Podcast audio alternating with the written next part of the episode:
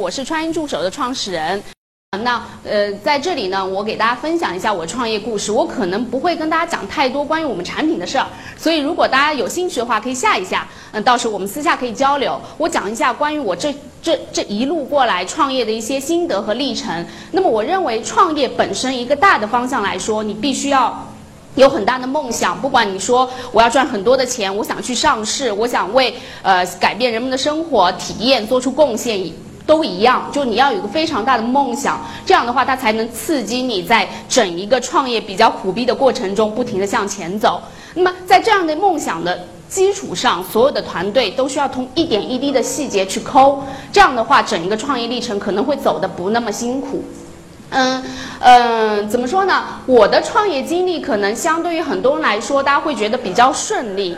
嗯，从大学开始，应该说我从大二开始，我一直在创业这条路上，嗯，去累积，呃，去发展，嗯，没有中间去，比如说去去工作或者呃或或者有怎么样的一个打岔。那在大学的时候呢，我大二其实就参加我第一次去接触创新创业这个事情呢，是大我知道大我们浙大有个创业创新强化班，就 ITP。因为在 ITP 呢，所以就我认识了很多很多的学长。那么很有幸的是，我在大二的时候就可以去参加蒲公英的创赛，然后在那里认识了很多志同志同道合的朋友。那在整个创赛的历程中，我学会了一件事儿，就人其实有很多的优点是没有用的，你必须把某一个优点变成优势，你才能被人选中。就像那时候，其实大二去参加创赛是非常非常少的。我后来回想了一下，我之所以能在那个团队里面站住脚，是因为我有比他们都强的一个表达能力。就这一点，我已经把它从优点变成优势了。所以呢，我们可以跟其他人的一些市场能力或者说运营能力去互补，形成一个团队的力量。这是那时候我学到的。呃，那么在大三的时候，我就把我从创赛的这个经历写成了一本书，因为这也是团委的那个老师发起，然后我就写了这么一本书。呃，大三开始到大四，基本上我就开始了我自己的第一次创业。那么当时我是那个泛成科技的创始合伙人。嗯，范丞，我想大家应该浙大的学生应该都不陌生啊，可能在市场上不是那么有名，但浙大学生应该不陌生。我把这一段经历，我认为是一种无知的幸运，因为从结果上来看。三年的时间，四个刚刚毕业的孩子，然后把公司市值做到了过亿，然后整个流水也是过亿的。可能从结果来看，这是一个比较 shining 的，然后也非常顺利的获得了资本市场的认可，甚至政府的认可。所以整个过程看上去，从结果来看，至少我在的那段经历，我觉得是比较幸运的。但是等我们回顾那个经历的时候，你再发现，其实你有多幸运。在很多时候，当然倒果为因是一件非常简单的事。从这个结果，我可以告诉你，嗯，在这样的历程中，我做对了 A、B、C、D 这些事儿。但是我为什么说是无知的呢？其实创业有很多，特别是第一次创业的时候，你的经验是不足的。因为不足，所以你也无所畏惧；因为无所畏惧，所以你肯定会做出很多貌似看上去是冒险的决定。但 happen to be 它对了。所以我觉得整个过程中，我觉得我们四个人都是懵懵懂懂。我记得当时我们 CTO 说回了一句话，他说：“回头看范丞的创业史，我们不得不说一句，我们当年的胆子真大。”其实很多次向左向右转弯的时候，我们其实并没有说有绝对的把握。这一点也告诉学弟学妹们，如果你要创业，其实在每一次选择过程中，你不需要太去纠结。哎，我到底怎么样做是好的？我觉得更好的方法是，如果你不知道哪一条，你就走一条。然后让数据来告诉你，赶快跑回来。如果错了，那这样的时间远要比你在那儿不停的想、不停的纠结来得好很多。然后，呃，创呃范成创业之后，因为整个范成的创业史，其实做的行业应该说是被市场推着走，并不是被梦想推着走。这什么意思呢？就是说你做的创业是你的梦想，但创哪个行业，在你第一次创业的时候，往往是没法选择的，因为你所拥有的资源是非常有限的。所以其实，呃，创业在游戏这个行业，在 Web Game 这个领域，嗯，确切说不是我个人非常非常喜欢的一个领域。所以就是在一零年的时候，呃，我身为公司第二大股东，我选择了 Cash Out，就我把我的股份都卖掉，然后也实现了我自己的财务自由。那么。开学了之后呢，我就要开始想人生的规划，跟大家一样，可能那个时候你有好大的一笔钱，然后你有一定的这个社会或者说呃大家说的朋友吧对你的认可。那其实我没有在那个时候马上去选择创业，是有有心理恐惧的。就那个时候，你还是就大家都会告诉你，创业要享受过程，但其实这是一个非常非常很难的修炼的结果。所以在当时的时候，我选择了做一名投资人，就天使投资，因为你有非常好的人脉，在创业圈里，可能杭州当时比较热门的几个创业团队，你可能都认识。然后呃，你会觉得，哎，做投资它的风险不那么大，哪怕就说我投资失败一两个项目，那也是很正常的。所以当时呢，我就投了几个项目，包括阿拉丁，呃，包括现在比较好的五幺信用卡管家，我都是在非常非常早期的时候投资了这些项目。但投这个项目的时候呢，你会还是会反思，就是说，哎，那我我接下来该怎么办？我是不是就就选择这样的一条路径，选择这样的一个生活？那么我我然后我我是一个相对理性的人，我就开始评估，如果再创业，其实大家人生是一个关于选择和担当的事情，所以我去想。如果我再创业，我失败了，那我会失去什么？其实我不会失去什么，无非我会失去大家原来对我的肯定。而对一个漫长的人生来说，它是一个非常非常虚幻的东西。但如果我是一直一直在做投资，可能我会后悔。因为刚好在我一二年回国的时候，我中间去呃国外欧洲的奥地利一些课程，做一些投资。我突然想，移动互联网是一个大事，因为我自己从 PC 互联网走过来，我很清楚，哪怕在我去创业的时候，PC 互联网留给大家的 big 的很 big 的机会已经没有了。就已经非常非常少了。你能做的可能就是在 BAT 已经跑马圈地时代留下的那些缝隙，你可以给他们做内容，提供 service。但你说你要变成一个很大的平台，在 PC 互网互联网时代已经非常非常难了。那么移动互联网的兴起，就会让你觉得它会有一种热血沸腾，你会觉得哎，那又是一个时代。就是说，如果我想十年之后的那些创业者再来看我们，他也会讲，他也会说一句，他们在面临一个最好的时代，就你处在一个最好的时代，你处在一个移动互联网用用户非常蓬勃发展，然后整个用户的。整个 cost 还是相对比较低廉的这样一个时代，你有机会去尝试，你有机会去变成一个 big guy，当然他们也会羡慕我们，所以在那个时候我就重新决定出发，就决定第二次去创业。那个时候等我想清楚这些的时候，我已经不不 care，就是说我这次的创业能不能成功，我能不能再做出一个过亿呃市值的一个公司，所以我只想说的是，我想做一个我喜欢做的事儿，这可能是在我第二次资源相对。丰富的情况下，我可以去选择的。所以当时我选择的是移动互联网，那就不用说了，你肯定要去选择一个相对相对风口的行业。第二个，我选择是女性互联网，因为我想首首先移动的产生会让整一个女性在移动互联网的时间越来越多。因为移动互联网和 PC 互联网相比，移动互联网的工具特质已经慢慢在衰退，它的体验特质、娱乐特质都在慢慢的增加，所以女性平均社会时间上绝对要比男性来的多。所以又是有很多的浏览的特征、逛的特征会在里面，所以我就确定是在女性互联网创业。所以就这样，我选择了就是把创业助手做起来。那其实整一个过程，我待会儿会讲，因为我更多会分享，就我在这个创业过程中遇到的一些坎和遇到一些坑。嗯，这一次的创业相对第二次创、第一次创业来说，我觉得我个人在公司节奏的把握上更加成熟了。也就是说，如果范成是懵懵懂懂往前冲，哎，该融资了，刚好市场不错，我就融了，哎，然后该该做产品的该做产品，并没有非常非常清晰的步骤。但是在我做创业助手的时候，它并不一样了。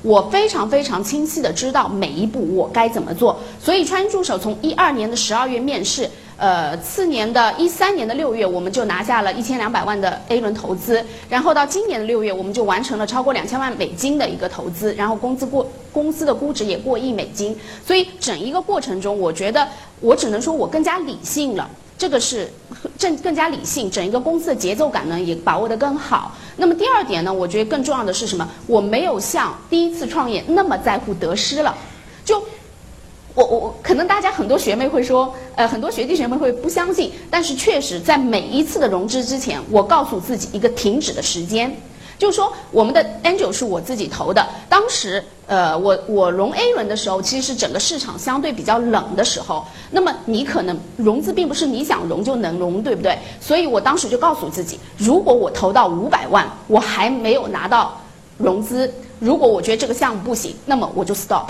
我就重新开始和团队，因为很多很多很多人觉得，哎，这这样好吗？或者说是不是应该去坚持？其实可能是我对于创业理解，我认为创业者要懂得什么时候喊停。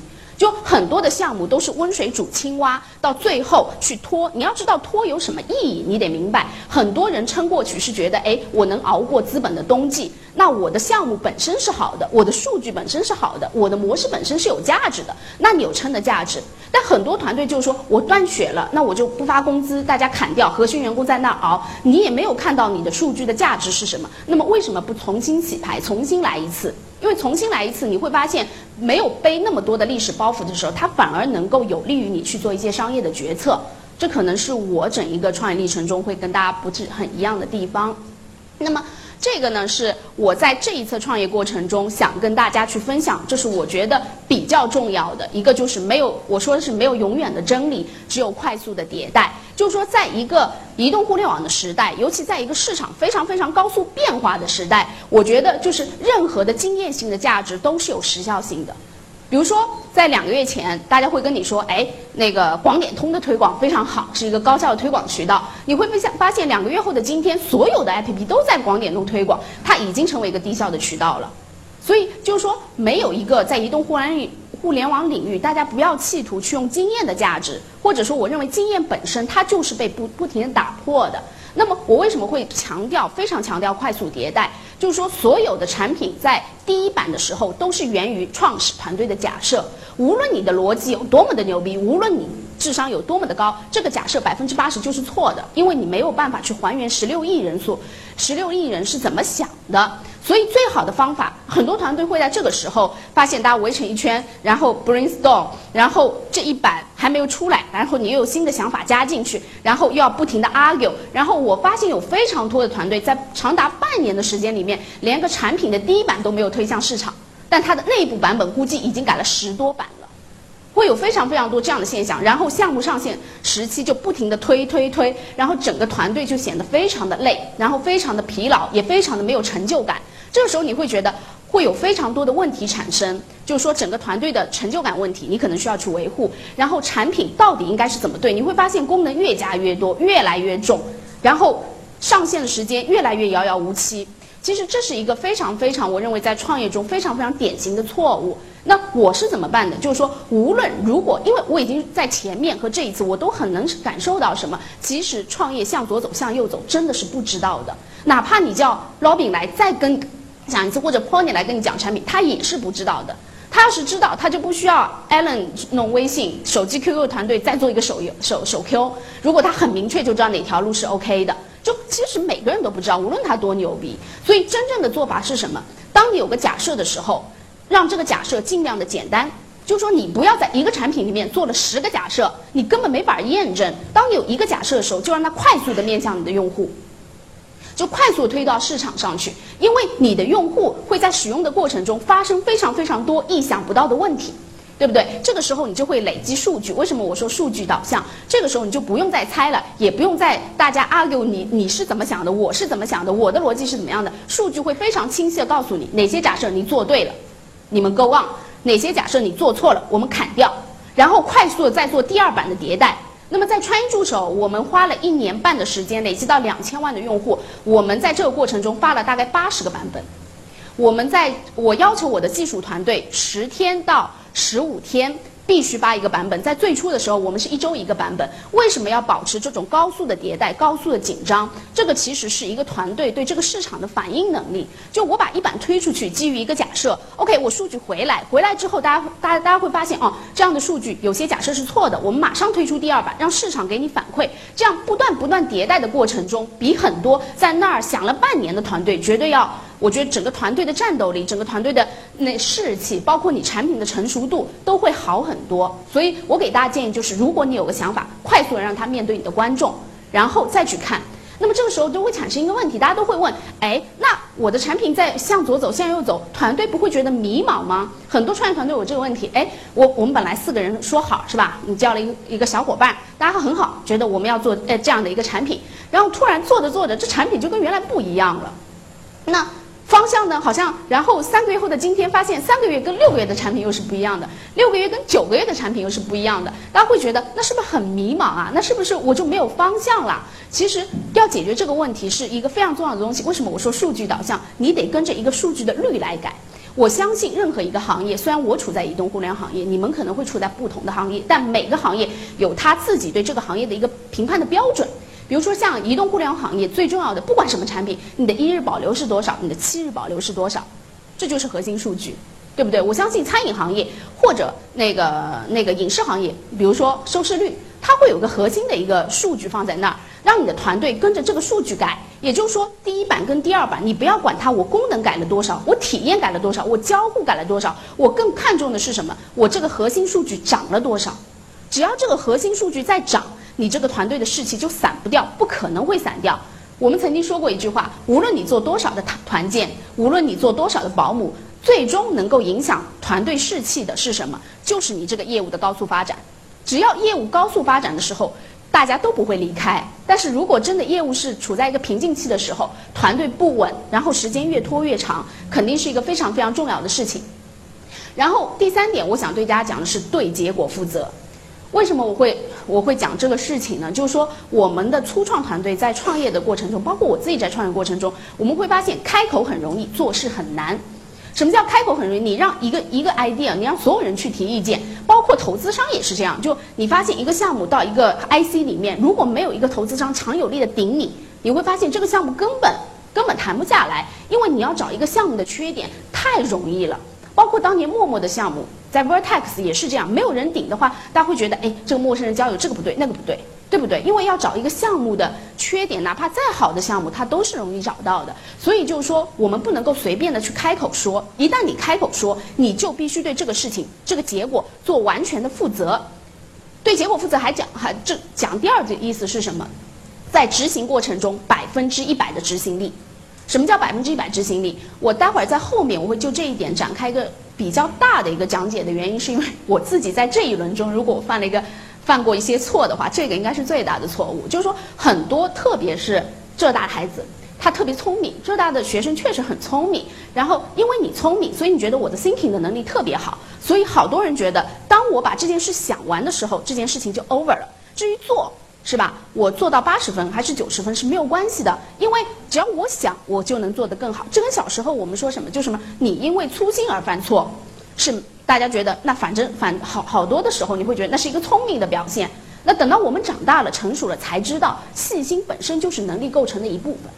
在公司里也是这样，就是说，如果你发现你想的，因为你不管多聪明，你想的都不可能接近满分，所以你只能在一个地方做。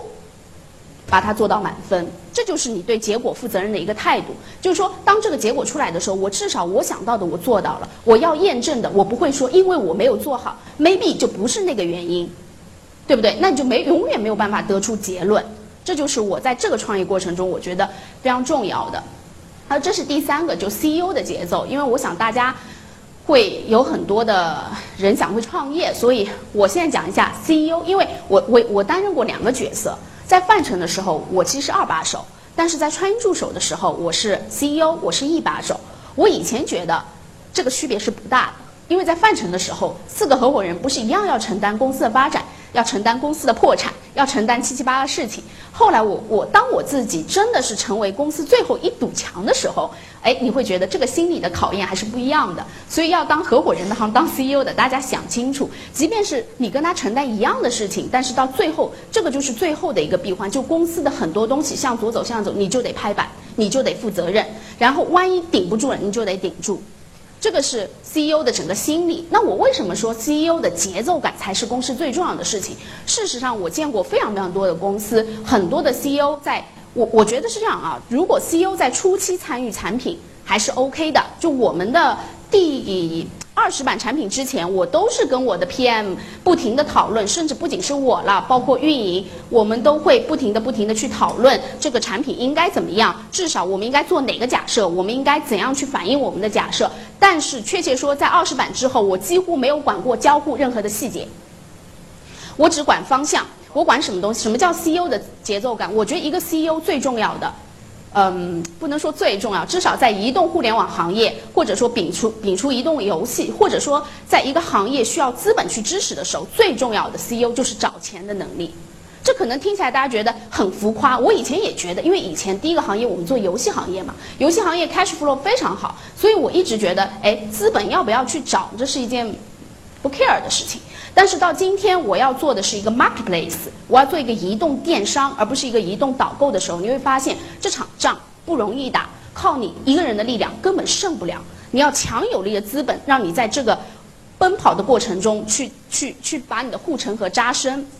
所以，在这个时候，我在整一个第二次创业过程中，我认为 CEO 对于资本的节奏感是非常非常重要的。这是怎么说呢？说来大家可能这可能我比较有经验，但是呢，我建议每个人都可以去做的是什么？就当我创业的时候，当我在原点创业的时候，我就知道在哪一天我要做 A 轮融资。其实这个是简单的，非常简单，但很多 CEO 没有这个概念，就是说我可能到，哎，我天使拿了五百万，是吧？然后那个，呃，花到两三百万的时候，我可能就去去融资了，因为你觉得我再不融资，公司就要破产了。但往往这样的融资会让你觉得非常的吃力。因为其实你是没有准备好的，而一个 CEO 的节奏感更重要的是在哪里？就是说，当公司在原点的时候，我就已经考虑到什么时候我要进行 A 轮融资。那么与此相同的，你得知道 A 轮融资资本市场会对你有怎么样的一个要求，比如说在日活跃上，比如说在总体的一个呃用户数上，或者你有交易系统在你的交易 GMV 上，就不同的指标，你得知道资本市场 basic 的要求是怎么样的。所以，然后你会发现，十二个月，如果你要达到这个指标，你分解到每个月，你必须做到多少？如果六月份缺了，七月份就得补。但很多人是没有这样一个完整基于资本和业务结合的一个时间表的，所以他会发现，当我融资的时候，可能我的业务还没有 ready，我的团队还没有 ready，或者我的模式还没有 ready。然后你去看的时候，要么就整个资本把你的价格压得非常的厉害。要么就是你融资的周期会非常长，然后借了很多 bridge round，然后让大家把你整一个整一个过程是是，我我我可以待会儿分享一下，就是很多朋友的一些这样的一个经历。就是说，所以对于 CEO 来说，最重要的就是你对团队资本节奏和业务节奏的一个感觉，就是一个节奏。那么，当我 A 轮融下来的时候，为什么大家觉得川助手 B 轮特别特别容易？因为我在 A 轮融下来的时候，我就要做一个选择，这要是我到底是做导购，还是我要转型做 marketplace？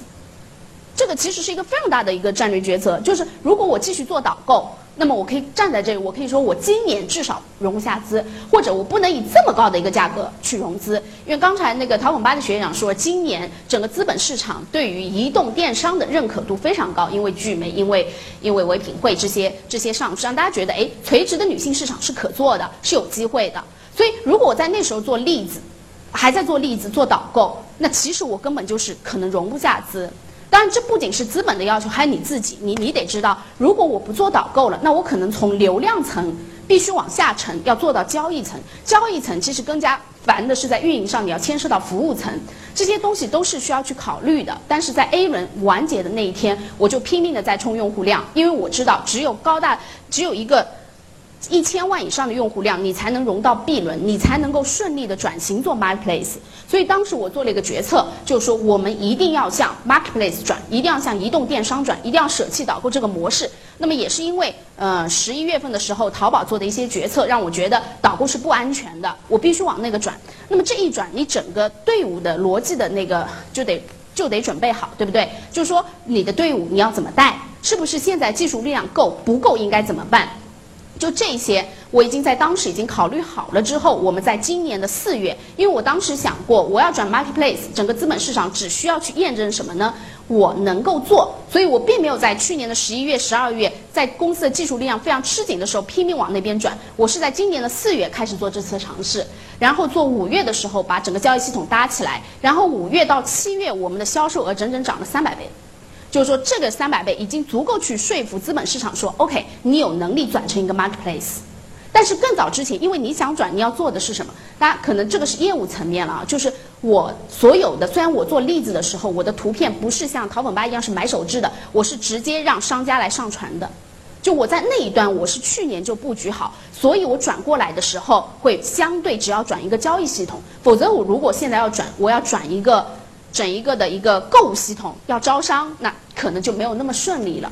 这个就是所谓你 CEO 最重要的一件事儿。而且我真心不希不建议 CEO 去会，就是去很多人会说 CEO 要把握产品的细节，其实这个是不对的。我真的认为，就是 CEO 更应该把握产品的方向，然后让你团队的一个好的一个 PM 去把握产品的细节，不然的话，整个团如果一个 CEO 天天就在那儿抠用户的一个交互细节，哎，这个这个按钮要放在这边还是那边？试问你有什么时间去思考公司的战略？因为战略更重要的是明天的东西，呃，是后天的东西，但是细节那个。用户的体验或者说产品的细节是明天的东东西，所以你会发现，其实，在本质上这两个能力是有点互斥的。特别特别注重细节的人，他可以把明天的事儿干得很好，但他想不到后天的事儿，他也不关心后天的事儿。但是 CEO 必须关心后天发生什么，你才能够把握你的明天是什么。这是我自己整一个过程中，我觉得非常非常重要的一点。OK，这是我最后想跟大家分享的一件事儿，就是关于团队。我想这个我不知道，呃，现在大家可能会，所以我在讲时候可能会没有意识的啊，因为我一开始以为就很多听众是创业者，所以我可能我在想我们可能会遇到相同的问题，所以我现在可以提前就是讲稍微详细一点，什么叫做永远的坑位，就是说。呃，一个公司，特别是我们公司，处在一个高速的发展期。那么，从天使轮走到如今过亿的美金的企业，我们只花了一年半的时间。说白了，这是资本市场对我们团队的认可，但是并不意味着团队的每个人都跟得上公司发展的这个节奏。就我在 B 轮融下来的时候，最担心的跟我的管理层说了一句，就说我认为我们现在能力是配不上我们的市值的。就是说，因为资本有很多的原因，它会给你一个高的估值。可能因为现在的资本市场，可能因为你的行业，也可能因为你 CEO 现在的表现力特别强，这些都会让他给给你一个很高的估值。但是，身为公司的带头人，你得明白你的团队到底撑不撑得起这么高的估值，你的团队是不是 ready 的？所以，在这个高速奔跑过程中，总有人会掉队的。所以当时我就跟我们的管理层说了一句话是什么？我们要永远准备好为别人腾位置。这可能听起来是一件很残酷的事儿。就我甚至跟我的管理层说，如果有一天我发现有人比我更适合做创业助手 CEO，我愿意让位置，因为对我来说，我只要是创业助手股东就好了。对对对，一个创始人来说，没有什么东西会比公司的发展更重要。所以我也是这么要求我的合伙人的。第一，我希望所有的合伙人能够跟得上公司的高速发展。那如果跟不上怎么办？这个残酷的事实会永远发生，因为 B 轮到 C 轮，C 轮到 D 轮，别的不说，我们我们现在有个财务总监，他是否如果在创业助手需要上市那天，他是否能够担当担当得起财务总监的责任？Maybe 就不可能，对不对？那现在我们只有一个产品，如果产品分分身分身开始做两三个产品的时候，我们的 PM，我们现在的合伙人能否还是像现在一样控制住一个高高速的迭代？也可能不可能。然后我们要做交易系统，未来要做支付，那么请问我们的 CTO 能不能撑得住？有可能很多很多的问号，所以这个时候，我觉得一个理性团队能做的是什么？你永远为你永远准备好为更强的人腾出位置。这个可能是在一开始就要去渲染，或者说应该去去尊重的一个团队文化。我很庆幸是我的合伙人还是不错，这个文化这个事情是他来跟我说，他说如果有更好的人，我愿意把位置让出来。因为我们会发现，一个萝卜一个坑的时候是非常恐怖的。两三年，你最重要的职位全分完了，运营总监有了，技术总监有了，产品总监有了，CEO 有了，CEO 有了，什么都有了。那你怎么用更包容的胸胸怀去迎接新的人呢？特别是在创业初期的时候，你的资源相对有限，你能够吸引更优秀人才的资源也相对有限。而到你能够吸引优秀人才了，你反而发现你的位置没了。这一个对一个创业企业来说是特别特别。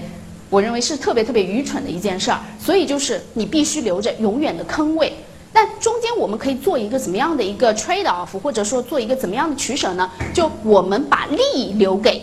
陪着公司一起成长的人，我相信大家都看过微博上一句话：只有怎么样的人能在公司高速发展中获得最后的利益？那我的想法，我的我的做法就是，当初的合伙人他们承担了公司最初的一个风险，他们也为公司的成长付出了自己的一个青春，所以他们的利益我永远保留。新的人的利益，我和投资方去商量，拿出新的 ESOP 再给他们。所以，哪怕他今天不在这个位置上了，他可能从 PM 变成了一个普通的产品，但是他在公司的创始人的地位和他因为创始人的地位而获得的利益是不会变的。这个是可以在某种程度上去缓解这样的一个团队问题。第二个是态度比能力更重要，让大家就想，哎，那是不是说，嗯，那个我只要态度好就能论？或确切我们应该这么说这句话：如果能力不行，你还可以去培养。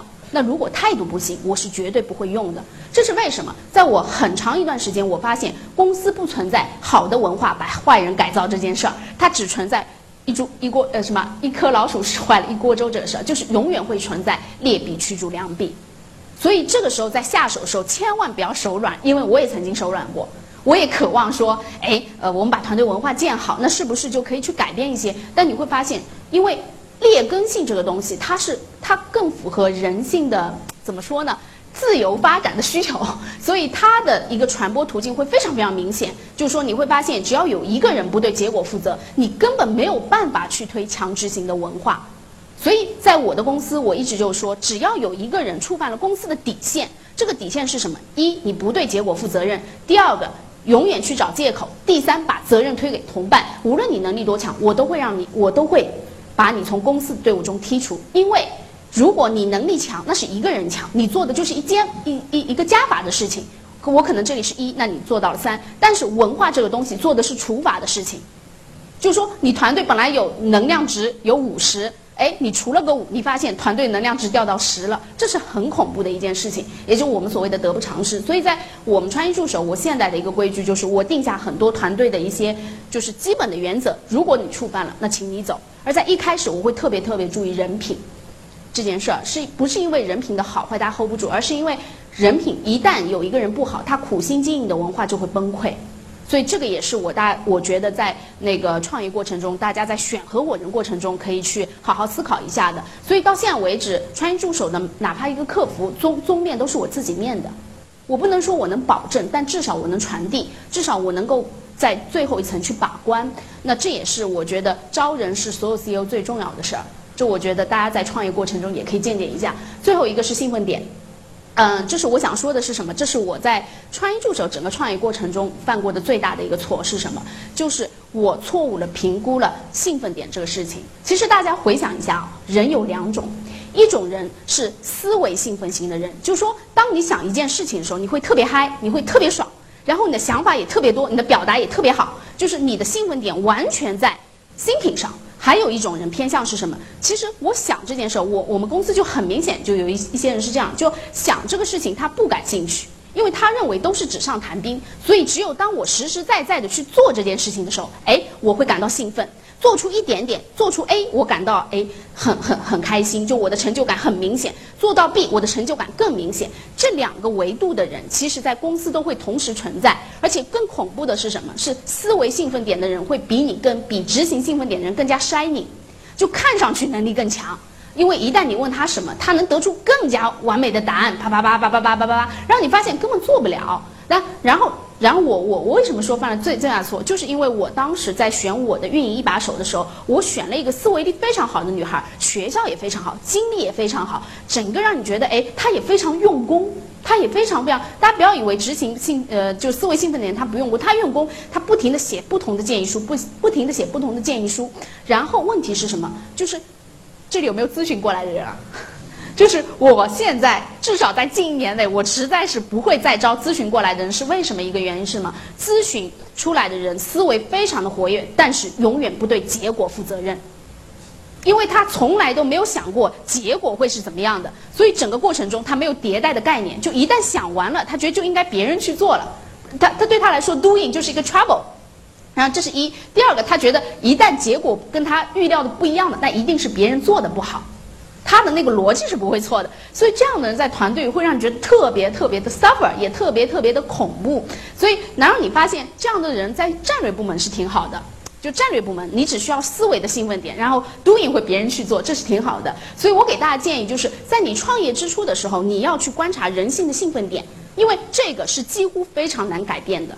就说不要以为，就是说我们只要强执行，因为他为什么？就是每个人的嗨点不一样，就是有些人就是在讲的时候，就是在 thinking 的时候，他特别嗨；当他结束了，他 doing 的时候不嗨，这个是没有办法去调节的东西。他可以克服，他可以想办法克服，但是效果也不会很好。